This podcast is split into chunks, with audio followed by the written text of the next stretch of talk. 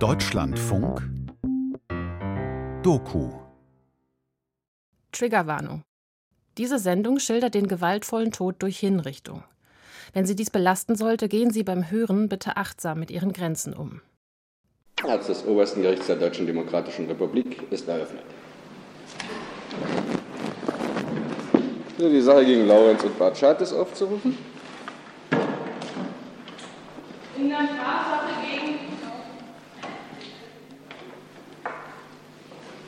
Erschienen. Angeklagten sind erschienen. Ich gebe dann zunächst den Namen der Richter der Staatsanwaltes bekannt.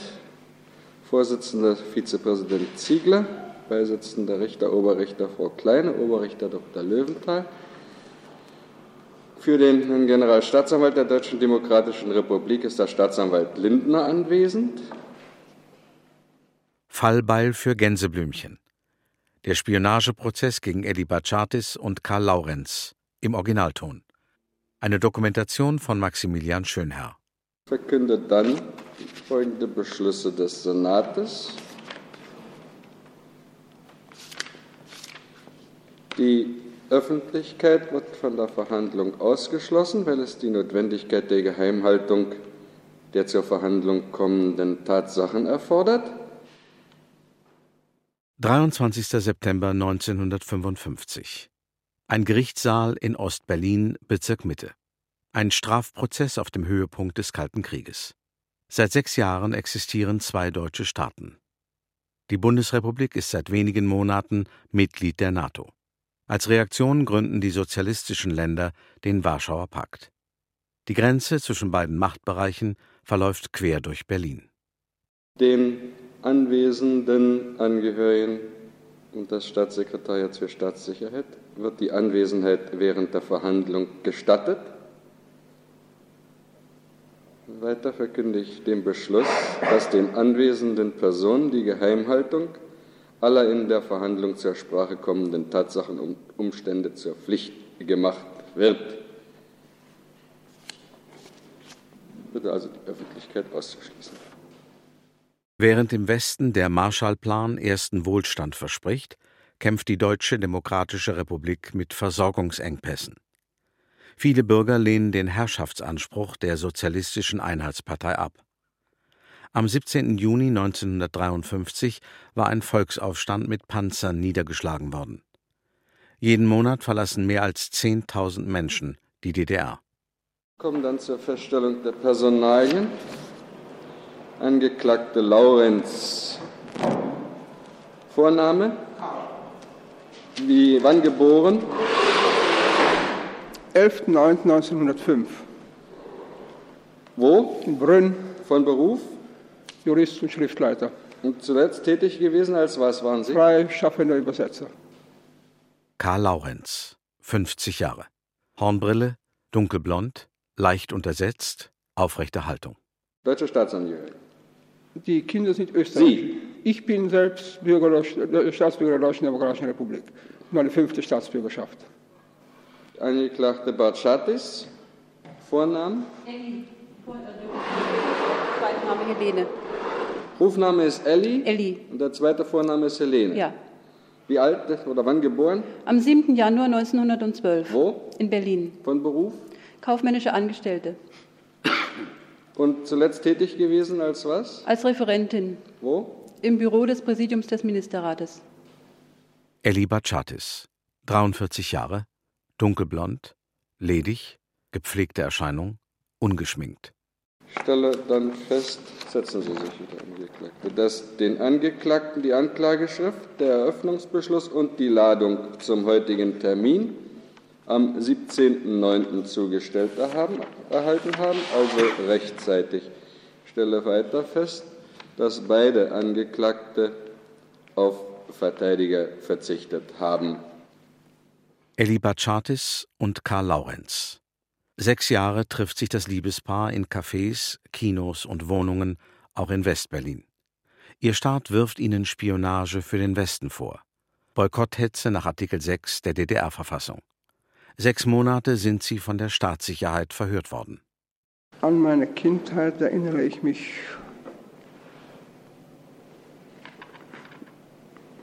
im Sommer keine Schuhe, im Winter kein Mantel.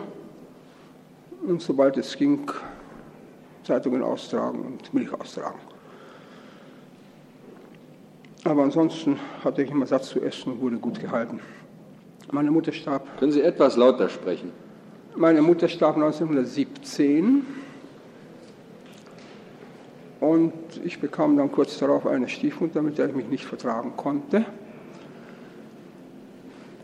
sodass ich es vorzog, im Sommer im Ruderverein zu schlafen und im Winter bei der Rettungsgesellschaft und der Freiwilligen Feuerwehr. Angeklagte Bartschatis, treten Sie ans Mikrofon. Wie war Ihre Erziehung zu Hause? Ihr Vater war Schneider, sagten Sie. Ja. Also ich würde es als klein. Die Mutter war beruflich tätig? Nein, meine Mutter war Hausfrau. Sie hat zwar meinem Vater in der Näherei geholfen. Sie hat zur Handnäherei mitgemacht. Er macht er Heimarbeit, ja? Ja. Ja, Sie wollten etwas Näheres sagen? Also ich würde es als kleinbürgerliche Erziehung betrachten. Mein Vater war zwar Arbeiter, Heimarbeiter, aber ähm, es war keine proletarische Erziehung. Waren Ihre Eltern organisiert? Nein, Nicht. Die Eltern leben jetzt nicht mehr. nein. Politisch war ich während der Nazizeit und auch vorher nicht. Ich war während des Naziregimes nur Mitglied des, also während des Krieges Mitglied des Reichsluftschutzbundes. Und der Arbeitsfront, ne? Und, so. Und der Arbeitsfront schon, natürlich, ja. ja. Mhm. Und Anderen Organisationen in der Nazizeit haben Sie nicht angehört? nein, nein. Ja. Seit August 1945 bin ich Mitglied des Freien Deutschen Gewerkschaftsbundes. Seit Mai 1946 war ich Mitglied der Sozialistischen Einheitspartei Deutschlands. Außerdem äh, war ich Mitglied der Gesellschaft für deutsch-sowjetische Freundschaft und des Demokratischen Frauenbundes. Batschatis macht als überzeugte Kommunistin Parteikarriere. Die führt sie in hohe Positionen, zuletzt als Referentin im Büro des Präsidiums des Ministerrates. Und dann wurden Sie wohin versetzt? In die ehemalige Regierungskanzlei als persönliche Sekretärin des Herrn Ministerpräsidenten Grotewohl. Als ich zurückkam, war Sachsen-Anhalt noch immer amerikanisch besetzt, aber ungefähr eine Woche später rückten die Amerikaner ab, es kamen die sowjetischen Freunde. Im Sommer 1947 las ich in der täglichen Rundschau eine Notiz, nach der sich äh, interessierte Bergarbeiter an der Bergakademie Freiberg für einen Qualifizierungslehrgang melden können habe mich eingefunden und wurde vom damaligen Personalleiter Genossen Kassler sehr nett und sehr menschlich empfangen. Ja, Angeklagter, sprechen Sie, wenn Sie von den Sowjetsoldaten sprechen, nicht von sowjetischen Freunden, sondern von den Sowjetsoldaten oder sowjetischen Armee und Genossen. Den Ausdruck verwenden Sie auch, ja? Jawohl, Herr Präsident. Laurenz ist promovierter Jurist, Journalist und Übersetzer. Nach dem Krieg gelangt der Unteroffizier nach Sachsen-Anhalt. Er arbeitet zunächst als Weichensteller im Bergbau und später als leitender Funktionär in der Kohleindustrie. Wann lernten Sie ihn kennen? Im 1949, also 1949 näher, ja. Ich wusste zwar, dass er schon länger in der Verwaltung tätig war, aber da kannten wir uns nicht näher. Sie kannten ihn noch nicht näher. Es war noch Ja. kein äh, äh, näheres Verhältnis zwischen Ja. Ihnen entstanden, ja?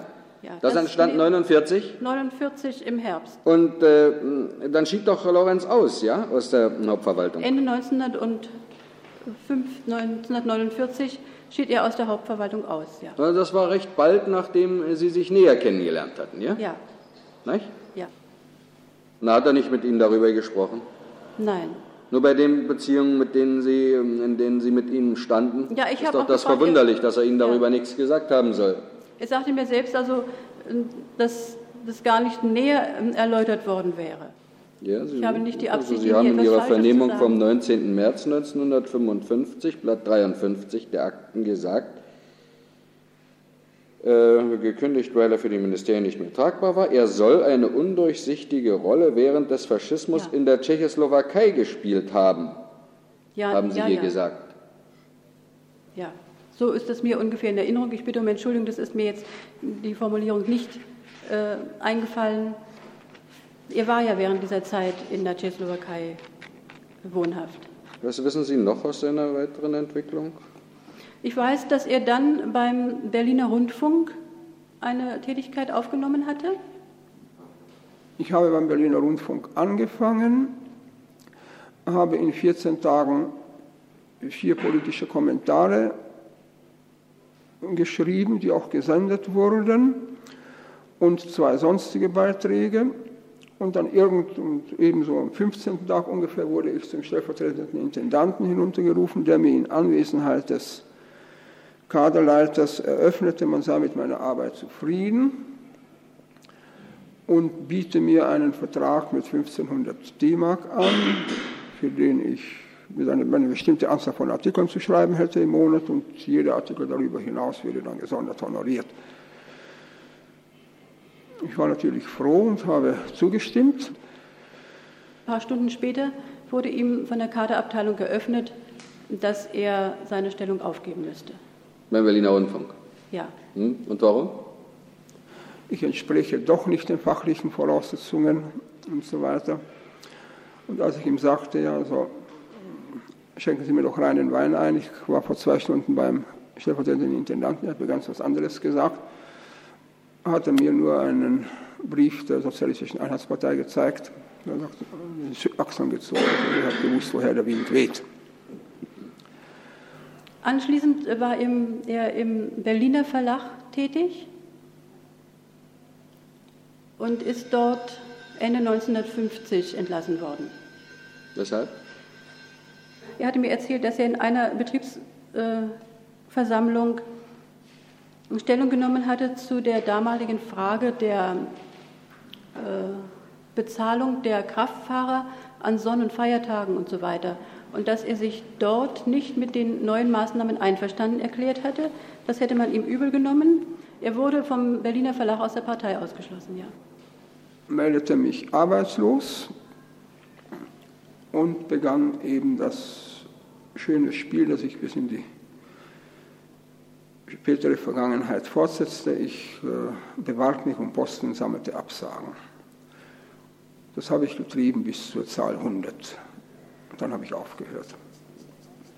Aber Ihre Beziehungen zu äh, ihm erhielten Sie weiter aufrecht, ja? Ja.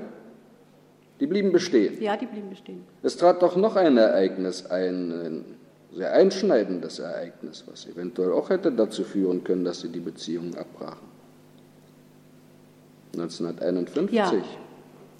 Ja, im Anschluss, also später mh, war mein Freund beschäftigt als Der Angeklagte Laurenz, ja?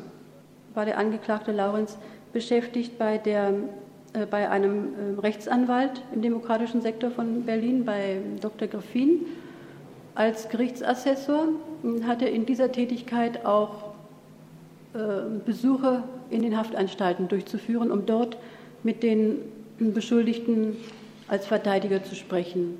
Und er hat bei dieser Gelegenheit ähm, sogenannte Begünstigungen vorgenommen. Ich glaube, er hat Briefe, Brie- einen Brief oder Brieffee mitgenommen. Sogenannte.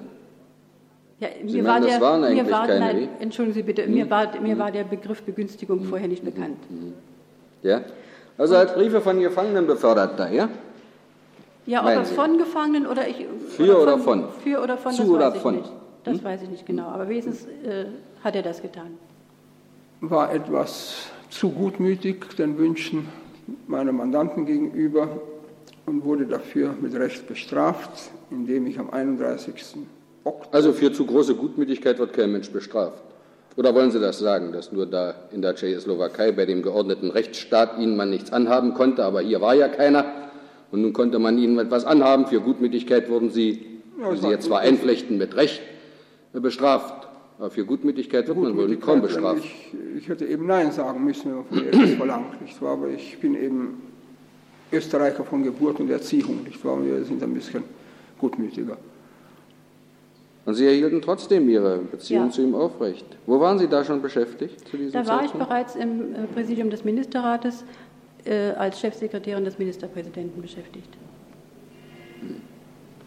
Da haben Sie auch in West-Berlin getroffen. Ja. Weshalb? Zu Wir welchem hatten- Zweck? Nein, wir hatten äh, Kinobesucher. Hm. aber größtenteils, meistenteils in Berlin, äh, im demokratischen Sektor von Berlin. Bereits 1950 ist das Paar einer Informantin der Staatssicherheit aufgefallen. Obwohl kein konkreter Verdacht vorliegt, werden beide beschattet. Na, wie oft sind Sie dann noch in die Westberliner Kinos gelaufen? Sehr oft nicht, Herr Präsident. Ich. Ja, ich frage Sie ja, wie oft. Das war 52, ja? Fünf, oder wann? 50 und 51. 50, 52 51. war ich auch noch einmal, obwohl, ich, äh, obwohl mir das verboten war. Und da weiß ich von einem Kinobesuch im Ende des Jahres äh, zu, dem, zu der Filmvorstellung Der Reigen. Wie gestalteten sich die Zusammenkünfte, die Sie mit dem Angeklagten Laurenz hatten?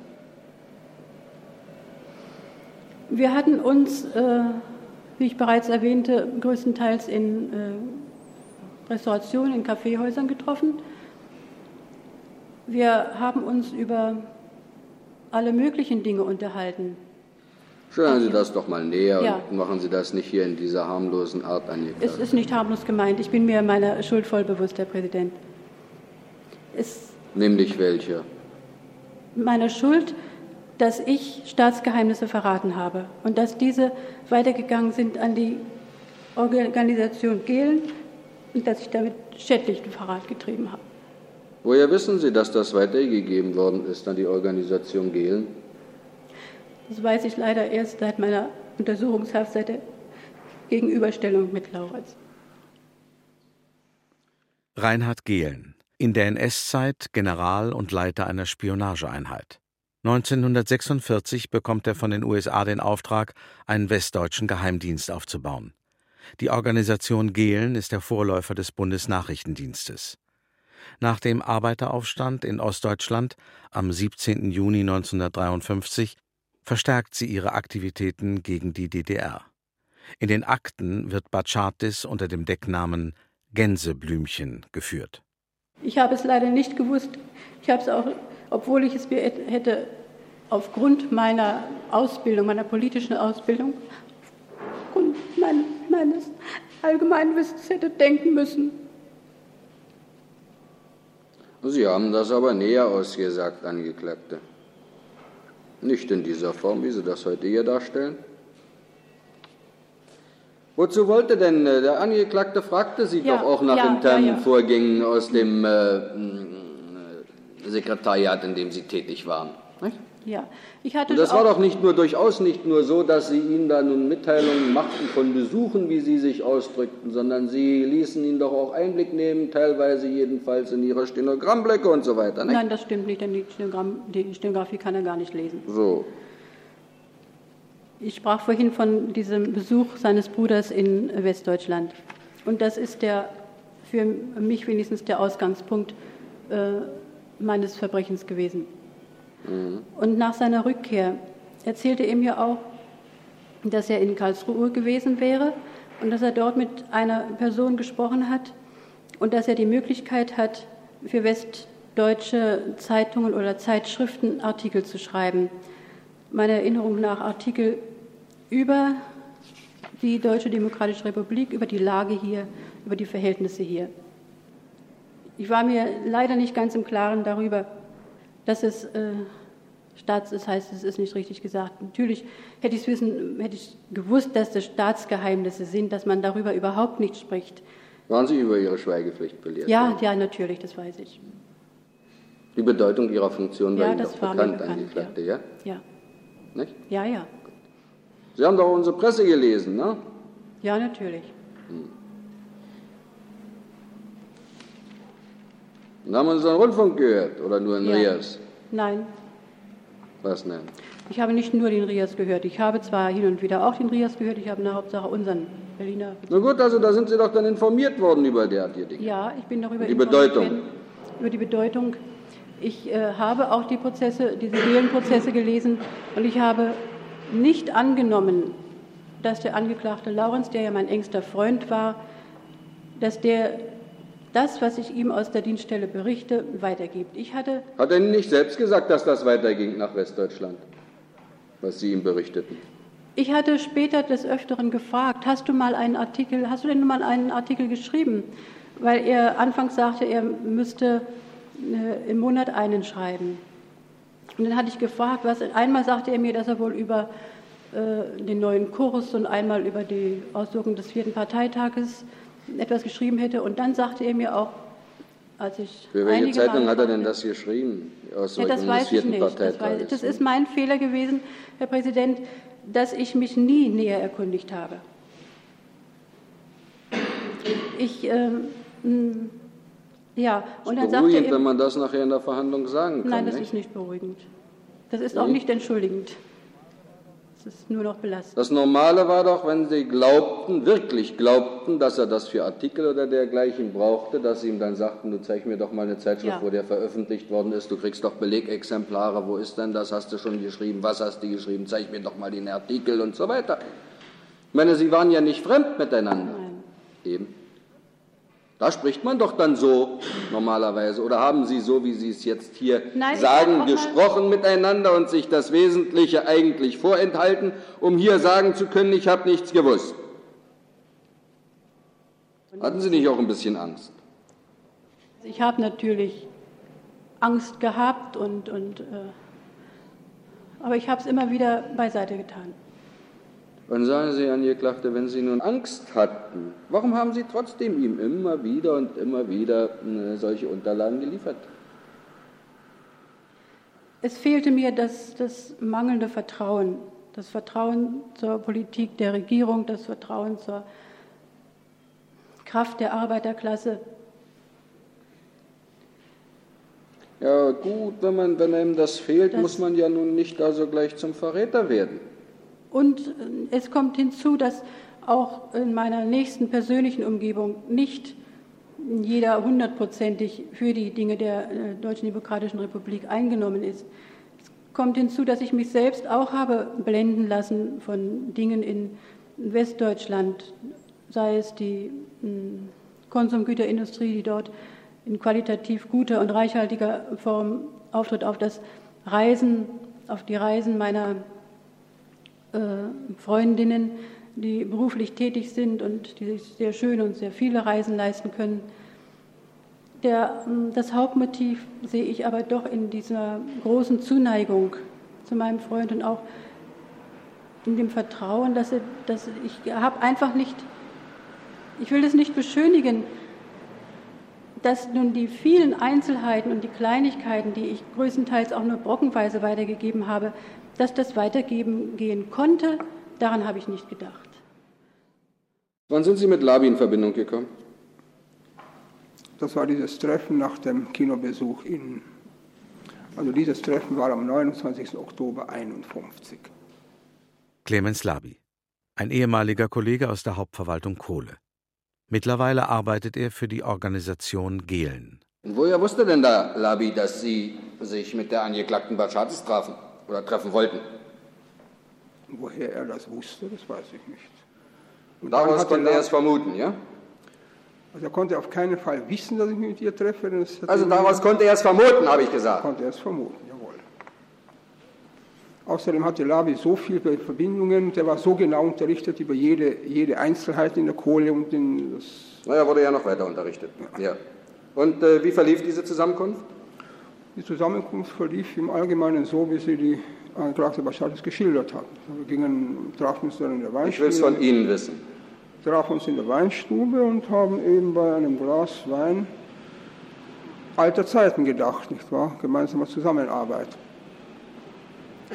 Ja. Ohne jede, ich habe nicht die geringste Erinnerung an irgendeine nachrichtendienstliche Beschäftigung. Ich weiß nur, dass er angeregt hat, ein Wiedertreffen. Ja? Und dass entweder die Bachatis oder ich es übernommen hatten, ihn anzurufen. Er hat sich sehr hilfsbereit gezeigt und äh, mir gesagt, er wolle versuchen, irgendetwas für mich zu tun. Ja, ich wurde natürlich immer, ich will nicht sagen dringend, aber immerhin habe ich die Frage nach der eventuellen Beschäftigung doch wieder gestellt. Und dann sagte er mir einmal, er würde mir in der nächsten Zeit, würde mich in der nächsten Zeit mit einem seiner Direktoren aus dem Westen zusammenbringen, ja, den er für mich interessieren wolle. Mhm. Ja, meine und hat mir auch gesagt, also dann und dann, dort und dort. Ja. Nun, Staatsanwalt werden dringend benötigt, ja? Ja, kurz Pause, wahrscheinlich Pause, ja. eine oder zwei Minuten. Treten Sie zurück, Angeklagter, tritt zunächst eine Pause von fünf Minuten ein.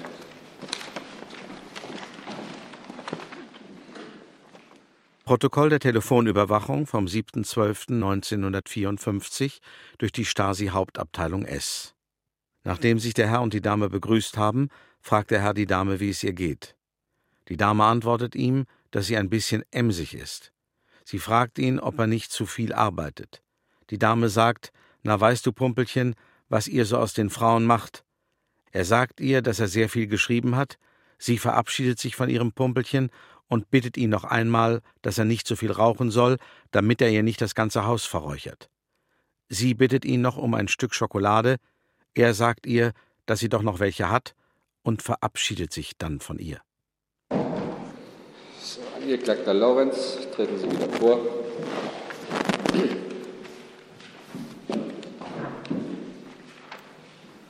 Wie ging dann also die Verbindung mit Labi weiter? Was ereignete sich in der Folgezeit? Na, ich habe nicht äh, sehr daran geglaubt und war doch sehr überrascht, dass in ungefähr vier Wochen später mir Labi mal eröffnete, sie, ihre Flugkarte ist gekommen. Sie müssen mir sagen, wann Sie fliegen wollen, damit ich das organisieren kann. Das machte alles da diese Firma? Oder wer? Die Ihnen das ja, also ermöglichte? inzwischen hatte ich ja, Dieser war ja Wohltätigkeitsverein. inzwischen waren ja die, die Karten bereits aufgelegt worden. Inzwischen wusste ich ja Bescheid. Dann kam es nochmals zu einem Zusammentreffen mit Dr. Schubert und bei der Gelegenheit wurde ich offiziell angeworben. Also, was haben Sie vom Angeklagten bekommen? Ich habe Geschenke von ihm bekommen. Was? Ich habe mh, ein, also jetzt zum letzten Geburtstag bekam ich Schuhe. Vorher hatte ich mal Geld zu mh, einem Kleid, das ich mir machen ließ, zu bekommen. Ich habe einen Radioapparat bekommen, ich habe einen Teppich bekommen, ich habe ein äh, Kostüm und einen Sommermantel bekommen. Und ich habe ja auch in den Berichten, die ich ihm gegeben habe, in den Unterhaltungen, nicht, äh, leider nicht daran gedacht, dass das weitergetragen wird. Angeklagte, wer waren Sie? Ja, ich weiß, Herr Präsident. Wer waren Sie? Ich war die Chefsekretärin des Ministerpräsidenten und die Mitarbeiterin im Büro des Präsidiums des Ministerrates. Haben Sie an staatspolitischen Schulungen teilgenommen? Ja, ich habe an staatspolitischen Hat sich der Schulungen teilgenommen. Ministerpräsident mal mit Ihnen unterhalten? Nein, näher Nein? nicht. Überhaupt nicht? Ja, auch, also privater Natur mehr. Haben Sie an. Ihren Parteisitzungen teilgenommen? Ja, An Leitungssitzungen? ja.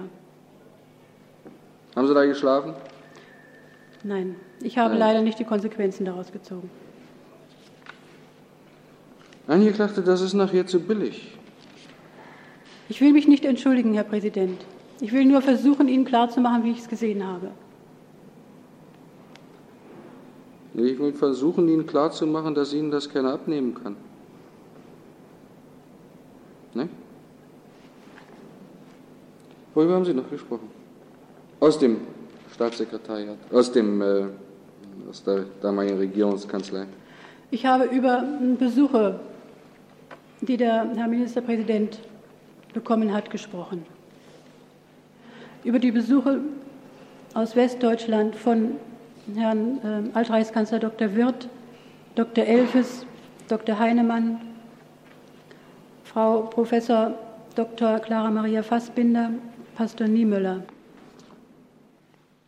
Aber ich habe dann festgestellt in der ersten Zeit gleich, dass es nicht immer was zu berichten gab. Denn die ersten Treffs in den ersten Monaten 53 begannen meist mit meiner Feststellung, glaube ich, habe nichts. Ich sagte, das macht nichts. Ich habe aus anderen Quellen so und so viel, das spielt bei mir keine Rolle. Mein dienstlicher Auftrag lautete, nur zu überprüfen, ob die Versorgung der Bevölkerung mit dem sogenannten Weihnachtsteller, das war äh, vor Weihnachten 1953, also die Versorgung der Bevölkerung mit äh, Südfrüchten, Rosinen, Mandeln äh, gesichert ist.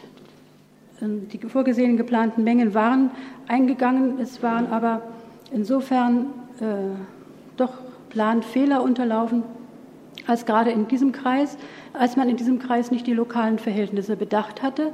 Äh, gerade in diesem Kreis, in dem äh, die Dresdner Stolle gebacken wird, die unendlich viel Rosinen benötigt, ja, da hat man nicht dran gedacht und hat diesem Kreis, diesem Bezirk die gleiche Menge Rosinen zugeteilt wie anderen Bezirken, wo diese äh, Traditionen nicht üblich sind. Weil die Streuung nicht richtig funktioniert. Ja. Ne? Hm. Ich habe geschrieben über die Berliner Konferenz, ich habe geschrieben über die, über die Umstellung auf Goldbasis unserer Währung, ich habe über das 21. Plenum geschrieben. Ich habe gewisse Dinge glossiert, die mir glossierenswert erschienen, zum Beispiel wenn, bei wenn in der demokratischen Presse geschrieben worden war, dass bei irgendeinem Bau bei sich die Toiletten vergessen Herr Klachter, was meinen Sie, weshalb Sie vor dem Gericht stehen? Wegen Spionage. Ja. Ja. Und ich betrachte das ja auch, auch das als Spionage, aber ich kann deswegen nicht die Tatsache, was ich gegenüber gerichtet habe, nicht ändern. Es war eine Regierungskommission zur Vorbereitung der Leipziger Messe gebildet mhm. worden mhm. und die hatte einen Bericht geschickt und daraus hatte ich für den Herrn Ministerpräsidenten einen Auszug zu machen. Ich habe in diesem Falle besonders verwerflich und, und ganz unverantwortlich gehandelt. Ich habe nämlich einen Durchschlag meines Auszuges mit nach Hause genommen und habe daraus Laurens was vorgelesen. Ich habe so viele Schwierigkeiten gesehen, ich habe so viele Beschwerden gelesen von der Bevölkerung, täglich hunderte von Briefen, dass es das nicht gibt und jenes nicht gibt und das nicht in Ordnung ist und jenes nicht in Ordnung ist. Ich habe sogar bei uns in der eigenen Dienststelle gesehen, dass Beschlüsse nicht durchgeführt worden sind. Ich weiß nicht, ob ich hier Einzelheiten erzählen kann. Und dass Anordnungen und Verbote und das, nicht ausgeführt worden sind, nämlich zu schweigen. Das auch, ja. Das, das haben das Sie selbst erlebt, ne? Das habe ich selbst mhm. erlebt. Ich meine, die jetzt andere. Das passt ja in den allgemeinen Rahmen, den Sie da festgestellt haben wollen. Wir brauchen war, den Film nicht nochmal zurückzurollen, nein, nein, Angeklagte. Aber wir können es auch. Denn Sie haben von Angst, von Verhaftung und so weiter gesprochen. Mhm. Und er hat Sie in Sicherheit gewiegt, indem er Ihnen sagte, ich schreibe die Berichte drüben, ich schreibe sie in Westberlin. Sie bleiben nicht mal da, ich schicke sie nach Westdeutschland rüber. Wie? Hm. War es so? Ja, ja. Oder war es nicht so? Ja, das war so. Warum ist einem nicht klar, dass man Spionage treibt, dass man Verbrechen begeht, wenn man äh, Angst hat vor der Verhaftung? Wenn man sich in Sicherheit wiegen lassen muss und sagen lassen muss, von dem anderen, dass er also alle Vorsichtsmaßnahmen getroffen hat die gegen eine Entdeckung äh, die, äh, sichern sollen. Was er drüben in Westberlin schreibt, dass er es nach Westdeutschland schickt, über seinen Bruder. Und dass er das in solche Formen kleidet, dass unmöglich die Herkunft erkennbar ist, dieser Nachrichten. Ja. Ja. Warum solche Gespräche, wenn man sich nicht im Klaren ist, und zwar völlig im Klaren? Wie? Oder waren solche Gespräche auch nicht? Bitte? Oder waren solche Gespräche auch nicht? Doch, sie waren. Die Gespräche waren. Es ist nur wirklich so, ich kann Ihnen das nicht erklären, ich weiß nicht, wie ich Ihnen das klar machen soll. Ich habe mir Sand in die Augen gestreut, das, ist, das stimmt. Auch die Telefonüberwachung liefert der Staatssicherheit keine Beweise gegen Bachatis und Laurenz. Eine Kollegin wird beauftragt, Bachatis eine Falle zu stellen. Abschrift Berlin, den 11.11.1954. Wie vereinbart wurde am Montag von mir ein großer Briefumschlag fertig gemacht. Die Anschrift lautete Ministerium für Außen- und Innerdeutschen Handel zu Händen des persönlichen Referenten Genosse Albrecht. Inhalt Durchschriften über den Stand der Exportaufträge 1953. Auf die dritte Seite hatte ich drei gelbe Pünktchen aus einem Locher gelegt. Auf der Rückseite des Umschlages hatte ich ein Haar vom Leimpinsel angeklebt. Am Briefverschluss war ebenfalls ein kleines Pinselhaar mit eingeklebt worden. An der Seite schaute es ein kleines Stückchen heraus. Auf der Vorderseite des Umschlages befand sich unter dem T des Wortes Minister ein schwarzer Punkt, über dem S des Ministers ebenfalls. Am Montagabend, als die Genossin Bachatis sich schon auf dem Gang befand, rief ich sie zurück und sagte ihr, dass im Panzerschrank ein Brief mit wichtigen Unterlagen für Minister Gregor liegt, betrifft Auftragslage, die nur gegen Unterschrift von Genosse Albrecht herauszugeben sind. Am Donnerstagmorgen kam ich 8.45 Uhr im Sekretariat an. Der Panzerschrankschlüssel wurde mir von der Genossin B überreicht. Der Panzerschrank war schon geöffnet gewesen. Ich betrachtete mir sofort den Umschlag, die zwei Pinselhaare waren weg. Die schwarzen Punkte ebenfalls. Die Anschrift war neu geschrieben mit zwei Tippfehlern, die in der ersten Anschrift nicht enthalten waren. Es musste also ein neuer Umschlag angefertigt worden sein. Gezeichnet Lina. Sie wussten doch von der Vergangenheit, nicht? Ja. Sie wussten, warum er aus der Hauptverwaltung Kohle ausscheiden musste. Sie wussten, dass er aus der Sozialistischen Einheitspartei ausgeschlossen ja. worden war. Sie wussten, dass er auch Gefangene begünstigt hatte. Ja? Ja. Angeklagte, treten Sie zurück. Es tritt nunmehr eine Pause von einer halben Stunde ein.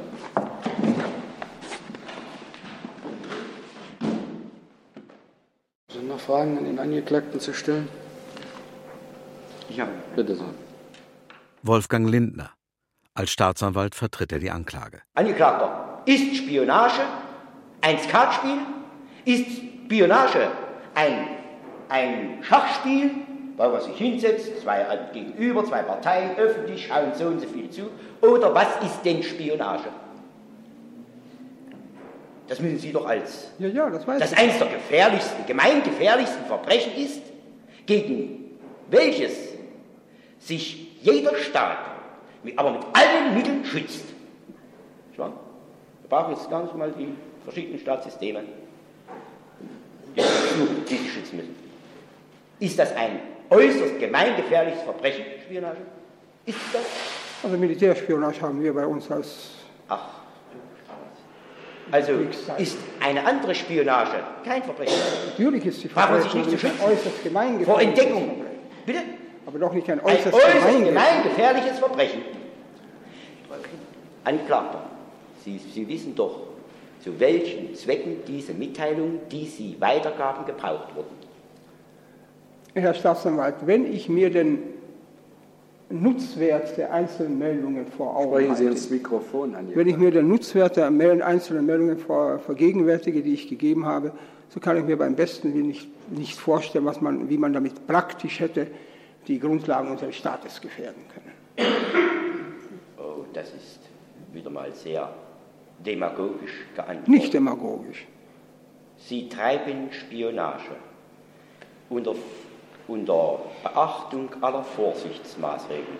Sie sind nämlich ein sehr gerissener Spion aus alledem, was ich hier in der Beweisaufnahme jetzt erfahren habe, nicht was ich aus dem, der Voruntersuchung festgestellt habe. Nämlich ein Spion, der jede Spur die ihn in seinem Wohnort verraten könnte, in seinem Aufenthaltsgebiet, aber noch nicht einmal aufkommen lässt. Er lässt noch nicht einmal eine Spur aufkommen, braucht also auch keine Spur zu verwischen. Solche Spione trifft man selten. Sonst noch Bemerkungen? Nein. Dann treten Sie zurück. Sind sonst Anträge zur Beweisaufnahme zu stellen? Ich habe keine weiteren Anträge zu stellen. Das ist nicht der Fall. Dann schließe ich damit die Beweisaufnahme. Tritt nunmehr in eine Pause ein. Die Verhandlung wird fortgesetzt um 16.30 Uhr mit dem Plädoyer des Staatsanwalts, anschließenden Ausführungen und Schlussworten der Angeklagten. Die Verbrechen, die die Angeklagten gemeinsam begangen haben, sind Verbrechen nach dem Artikel 6 der Verfassung der Deutschen Demokratischen Republik. Sie haben Boykotthetze betrieben. Sie haben Mitteilungen über Vorgänge in der Deutschen Demokratischen Republik an den Feind, an den Feind der Deutschen Demokratischen Republik, an die imperialistischen Kriegshetzer, an die Monopolkapitalisten, selbstverständlich an die von ihnen beauftragten gelenkt, geleiteten Spionageorganisationen haben sie weitergegeben. Aber sie wussten, was das für Organisationen sind. Sie wussten, dass diese Organisationen bezahlt werden von dem Gelde der amerikanischen Monopolkapitalisten, nicht von ihrem Gelde, wiederum von Steuergroschen, die sie den Werktätigen aus den Knochen geschunden haben, aber über die sie eben, weil sie die Macht im Staat haben, über, über die sie verfügen, dieses Geld wird, wurde zur Verfügung gestellt, um ganz besonders in der, in der Bundesrepublik, in Westdeutschland und auf dem Brückenkopf in Westberlin Organisationen aufzuziehen, die den Auftrag haben, die Entwicklung der Deutschen Demokratischen Republik zu hemmen, die Wirtschaft zu unterminieren. Und mit diesen Feinden haben sie sich verbunden, haben ihnen die Möglichkeiten gegeben durch Lieferung von Informationen über Tatsachen in der Deutschen Demokratischen Republik, die sie, die diese Organisation, wie die Angeklagten beide wussten, nicht etwa dazu benutzten, um unseren Menschen über Schwierigkeiten hinweg zu helfen, die sie ihnen bereiteten, sondern um diese Schwierigkeiten zu vergrößern, eben zu boykottieren. Ich beantrage wegen erwiesener Verbrechen nach diesem Gesetz gegen äh, den Angeklagten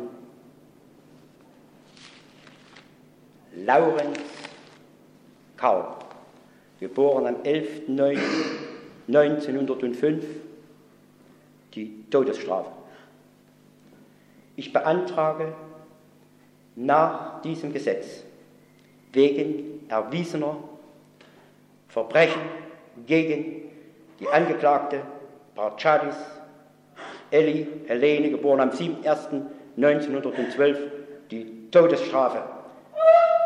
Die Angeklagten, den Angeklagten ist das Vermögen einzuziehen.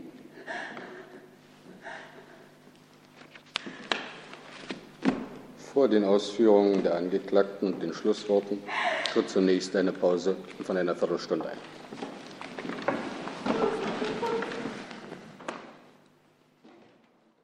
Herr Schattis, wollen Sie vom Platz sprechen, ja? Wollen Sie vom Platz aus sprechen? Ja, bitte. Was haben Sie noch zu sagen? Zu meiner Verteidigung, Hohes Gericht, kann ich nichts sagen. Das, was ich begangen habe, die schwere Schuld, die ich auf mich geladen habe, die kann ich nicht verteidigen. Es gibt eine Reihe von Dingen, die ich nicht gewusst habe, die ich nicht konkret gewusst habe, die ich zum Teil in der Untersuchungshaft, zum Teil bei der Gegenüberstellung und auch erst heute erfahren habe. Das alles ist aber keine Entschuldigung von dem durch den Herrn Staatsanwalt beantragten Strafmaß bin ich so stark beeindruckt. Ich weiß, dass ich eine schwere Strafe verdient habe. Ich bin mir vollkommen darüber im Klaren, dass ich in meiner bisherigen Funktion und mit meinen Vorkenntnissen diese ganzen Zusammenhänge hätte erkennen müssen, zum Teil auch gesehen habe. Ich habe aber doch gehofft, dass mir Gelegenheit gegeben wird, meine Schuld wieder gut zu machen. Und ich bitte das Hohe Gericht herzlichst.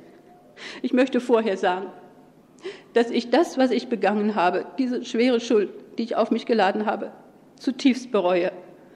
Und ich bitte Sie, mir wirklich Glauben zu schenken. Und ich bitte das Hohe Gericht weiter, wenn es in die Beratung eintritt über das Urteil, zu versuchen, mildernde Umstände, also ein milderes Urteil für mich auszusprechen, damit ich Gelegenheit habe, einmal mich während des Strafvollzuges zu bewähren, aber auch später dann weiter durch den Einsatz meiner Arbeitskraft mitzuhelfen am weiteren Ausbau und am Aufbau der Deutschen Demokratischen Republik. Ich sagte bereits vorhin bei der Vernehmung, dass ich fast 30 Jahre berufstätig bin und dass ich nie in meinem Leben Dienstgeheimnisse weitergetragen habe. Es ist darum umso verwerflicher, dass ich jetzt in einem Arbeiter- und Bauernstaat, der gerade auch meine Interessen vertritt, die ich ja aus dem Arbeiterstand, aus der Arbeiterklasse komme, äh, stamme, dass ich da diesen Verrat begangen habe. Ich bin nicht nur durch Fahrlässigkeit und Leichtsinn und Unachtsamkeit zu einer Spionin, zu einem Verräter geworden, sondern durch mangelndes Vertrauen in der Politik der Regierung, unserer Regierung, durch mangelndes Vertrauen zur Partei der Arbeiterklasse. Ich habe mich beeinflussen lassen, einmal durch meinen persönlichen Umgang, zum anderen durch meinen nahen, ganz engen, äh, durch meine ganz nahe enge Verbindung zu dem mit Angeklagten Laurenz. Ich habe in der ersten Zeit in der deutschen Zentralverwaltung der Brennstoffindustrie buchstäblich mit trockenem Brot gearbeitet. Ich habe nichts drauf gehabt. Aber diese ganze Arbeit, diese, das ist alles hinfällig geworden durch meinen Verrat. Und ich darf wohl noch einmal die Bitte aussprechen, mir später Gelegenheit zu geben, meine Schuld gut zu machen. Das ist zu Ihrer Verteidigung und als, als Schlusswort das, was Sie zu sagen haben, Angeklagter. Ja, Herr Präsident. Nehmen Sie Platz. Angeklagter Laurenz, treten Sie vor. Angeklagter Laurenz, treten Sie vor.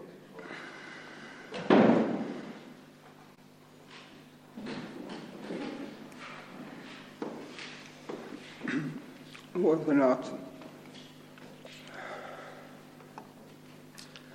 Ich bin mit 46 Jahren zum ersten Mal mit dem Strafgesetz in Konflikt geraten, mit 50 Jahren zum zweiten Mal. Beide Male in meiner zweiten Heimat. Das erste Mal war, wie ich schon vorhin einmal sagte, in der Hauptsache meine österreichische Gutmütigkeit daran schuld. Ich komme mal aus einem anderen Volk und habe eine andere Wesensart. Das zweite Mal war es meine Michael Kohlhaas-Natur, die sich gegen das Unrecht auflehnen zu müssen glaubte, dass ich in der Tatsache erblickte, dass man mir, der ich seit frühester Jugend ununterbrochen intensiv gearbeitet habe und dem die Arbeit zum Lebensbedürfnis geworden ist, plötzlich im besten Mannesalter und bei vollster geistiger Schaffenskraft jede Arbeitsmöglichkeit nahm. Ich habe mich als BVG-Schaffner beworben. Ich habe mich als Abrissarbeiter beworben bei der Abbruchfirma Schmidt in der Greifswalder Straße. Alles zwecklos.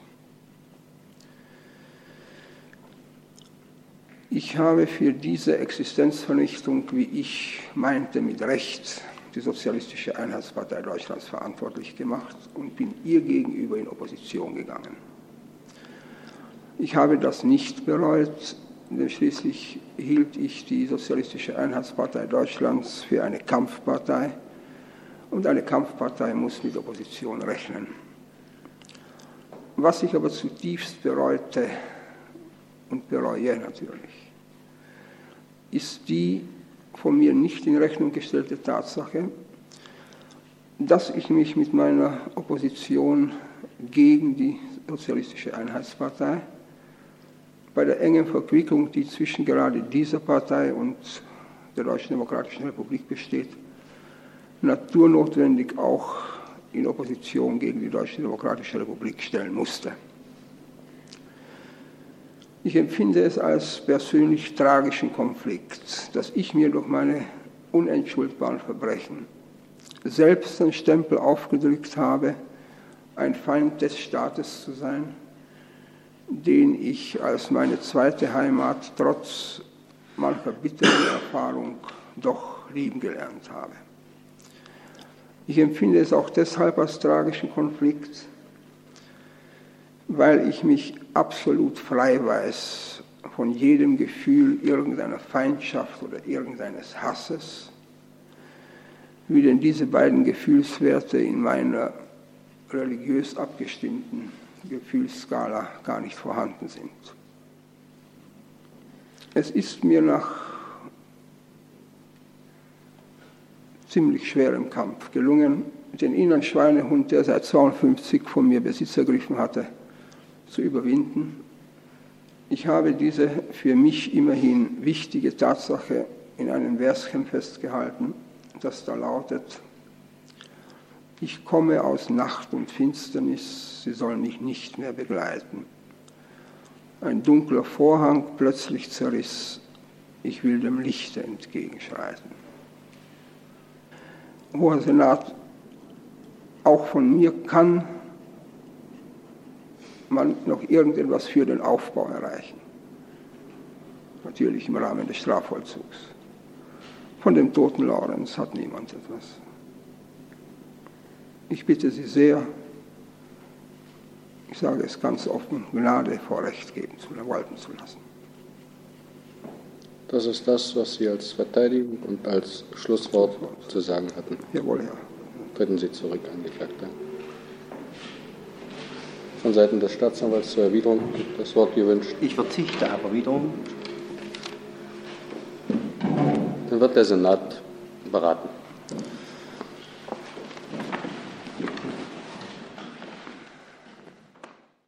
Das Urteil. Im Namen des Volkes.